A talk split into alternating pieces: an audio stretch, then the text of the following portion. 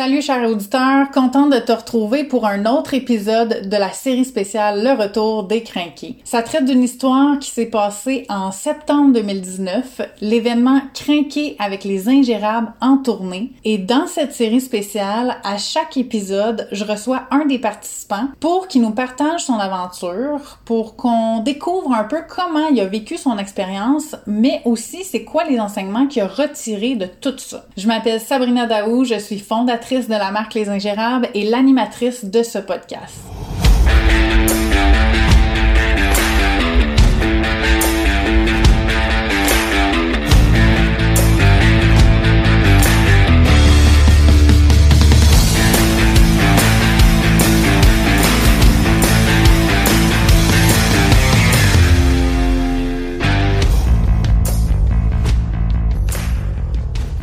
Bonjour Mélissa Brisson, merci d'accepter de faire ce- cette entrevue podcast série signature Le Retour des Crinqués avec moi aujourd'hui. Merci de ton invitation.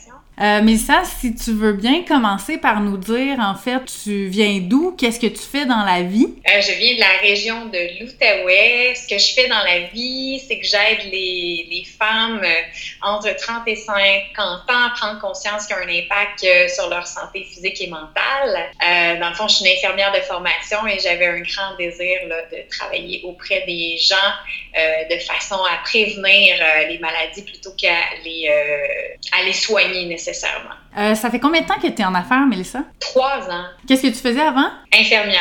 euh, mon background est surtout au niveau de la santé mentale. Ça fait dix ans que je suis infirmière et euh, j'ai vraiment œuvré autour de la santé mentale pendant ces dix dernières années-là. Tu as mentionné venir de l'Outaouais, en fait, plus précisément de Gatineau, si je me trompe pas?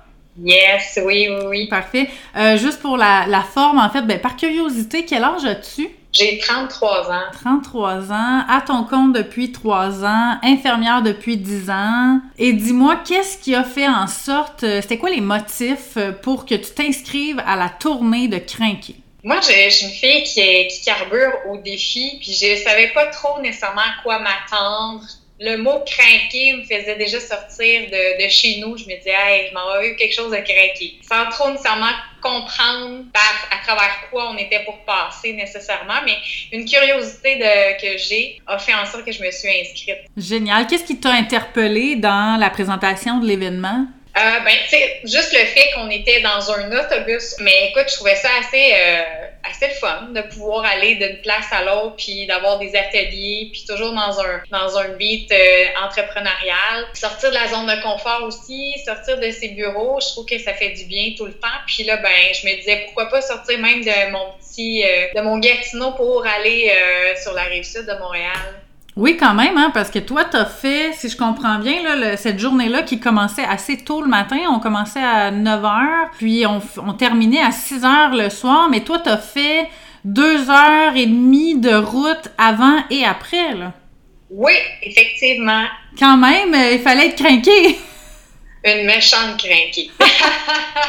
Dis-moi, Mélissa, est-ce que t'avais des attentes particulières en t'inscrivant à cette aventure-là? Ben, en fait, mes attentes, c'était vraiment une sortie de zone de confort nécessairement. J'avais besoin d'un recueillement aussi, de me retrouver justement avec des entrepreneurs qui vivent un peu les mêmes genres de défis quotidiens. Puis, je pense qu'il n'y a rien de mieux, comme je dis, de sortir de notre bureau puis d'être ensemble unis ou pour comprendre que finalement, nos défis sont pas tellement différents des autres. Qu'est-ce que tu dirais que l'aventure t'a apporté?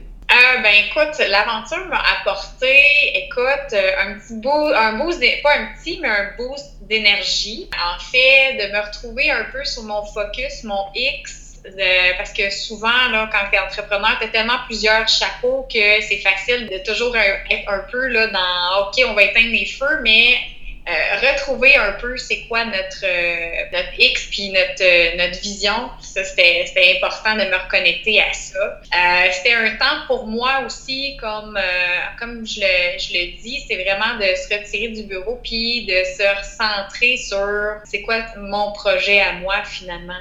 Puis, euh, qu'est-ce qui s'est passé concrètement pour toi depuis l'événement? Est-ce qu'il y a des choses qui sont mises en place? Est-ce que ça, ça a généré des confrontations? Est-ce qu'il y a des choses qui sont passées de particulières? Ben, il y a quand même plusieurs choses euh, qui, euh, qui se sont passées depuis euh, cet événement-là. Dans le fond, là, on parle de, de, nouveaux projets, dans le fond, de développement de l'entreprise avec un nouveau brand, avec une équipe qui s'en vient à côté de moi. Donc, ça m'a ouvert un peu l'esprit de dire, ben, on, on peut avoir un rêve grand, mais c'est réalisable aussi. Il suffit juste de se mettre, euh, de se mettre des objectifs, euh, des petits objectifs, puis chaque fois ben, qu'on a atteint, on est plus loin, puis plus proche euh, du grand objectif. Donc, c'est c'est quoi le moment de la journée qui a été un moment clé pour toi? Ça a été euh, nécessairement, on a fait une activité dans l'autobus une année. On devait, euh, à une personne qu'on connaissait nullement, euh, nous présenter,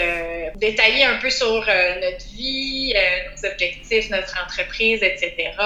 Puis l'autre personne devait être silencieuse et c'est un rôle qui était inversé. Là, après 10 minutes, on vivait la même chose et c'était là, de, reconnaître un peu que des fois, on a peut-être tendance à vouloir être, interagir, surtout quand quelqu'un parle ou euh, vice-versa. Fait que c'était euh, un défi. Puis, tu sais, souvent, on, est, euh, pas qu'on est superficiel, mais on on va pas au fond de nos choses nécessairement. Tu sais, avec notre clientèle, on n'est pas nécessairement en train de dire tous les bases, tout le, fondement de l'entreprise. Fait que c'était euh, d'une part émotif aussi, hein, cette, euh, cette partie-là, parce qu'il y a une raison pour laquelle tu te pousses en affaires une main, c'est qu'il y a un point où tu as une propulsion. Il y a un défi, prendre le défi positivement ou ça passe pas, là, tu sais. Fait que je trouvais ça, euh, ouais, j'ai trouvé cette, cette activité-là assez révélatrice.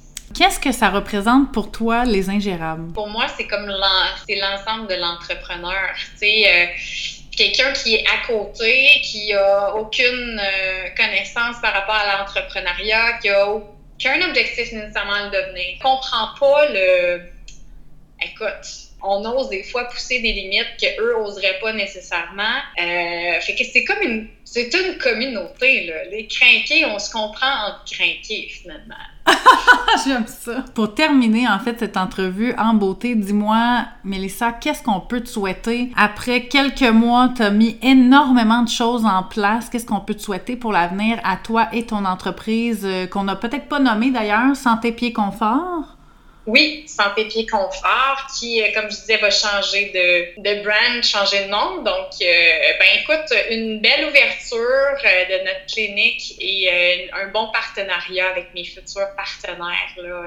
c'est ce que je désire avoir en 2020. C'est que tout roule finalement comme, comme je le souhaite avec cette belle ouverture. Puis rendre les gens beaucoup plus conscients de leur santé, ça, c'est, c'est l'élément numéro un finalement. Merci Mélissa pour cette super belle entrevue. Je te souhaite de continuer d'être craqué puis ingérable à ta manière, d'avancer, de faire avancer tes projets selon tes propres rythmes et standards. Puis merci de mettre ton expertise puis ta magie au service des gens. On en a vraiment besoin. Merci beaucoup pour l'invitation encore.